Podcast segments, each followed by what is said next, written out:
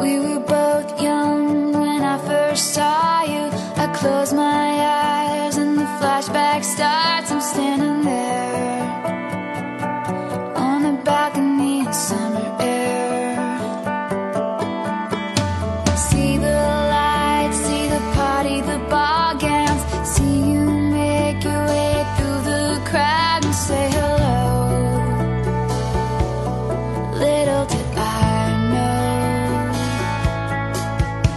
Hi guys, this is Lena. You're listening to 空中英语 and today we will be talking about gap year.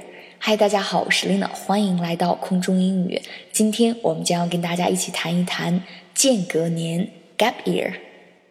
As you all may have already read by now that Malia Obama, the older daughter of President Obama, has decided to take a gap year before she attends Harvard University. 大家这两天也可能已经读到了，奥巴马总统的大女儿 Malia Obama 决定在入读哈佛大学前先度过一个间隔年。她决定2017年再开始入学，也刚好是她爸爸卸任的时候。 他决定开始自己的大学生涯。So what exactly is this gap year？那么这个间隔年到底是什么呢？Well, a lot of people have this stereotype that a gap year is for rich kids to put on backpacks and travel around Europe and find themselves. 那么很多人呢对这个间隔年有一个固有的一个印象或者是错误的看法。 他们认为间隔年就是那些富人们的孩子背上背包，然后去欧洲旅行，然后寻找自己的过程。Well, that's not totally true，并不是完全正确的。Well, gap year is a popular educational experience。首先，这个间隔年是一个非常受欢迎的一个教育体验、教育经历。It's a very popular option for high school seniors who are seeking experiences outside the classroom, some far flung parts of the world, before they pursue a degree. 他是想体验课外人生，甚至是到世界上更远的地方的美国高中毕业生，在继续攻读高等学位前的很热门的一个做法。Senior 单独作为一个词，它总是是 高等的或者是年长的。那么，如果我们说 Senior from high school，那就是最后一年的高中生，也就是高三；如果是 Senior from college，那就是大学的最后一年，也就是大四的学生。不知道大家有没有记得大一、大二、大三的学生怎么样说呢？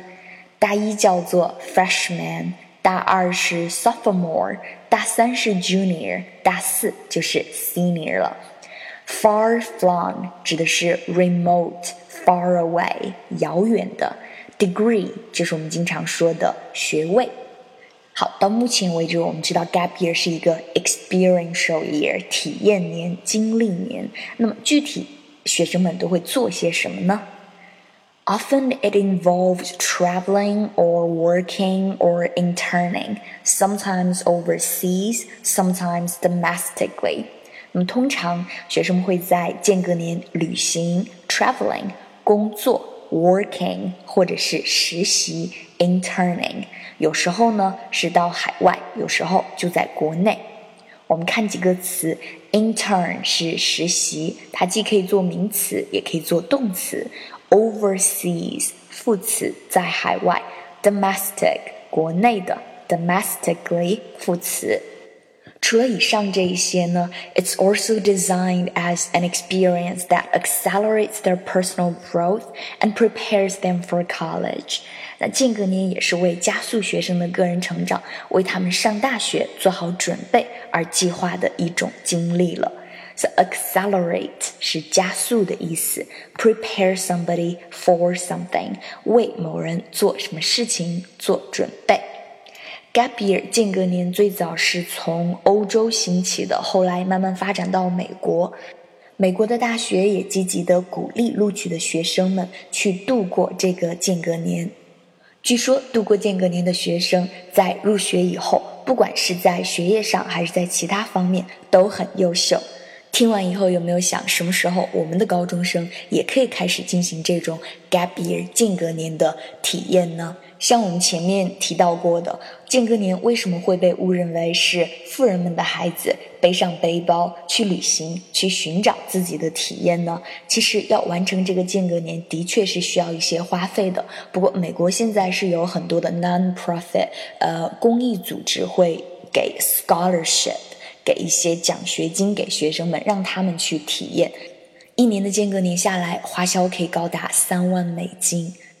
OK，希望 gap year 这个概念也能够很快成为我们的高中生的一个选择。OK，想要看到我们每期节目的文本和配图的话，请关注我们的微信公众平台 L I N A 空中英语就可以了。And that's all for today. Thank you for listening, guys, and I'll see you soon. Bye.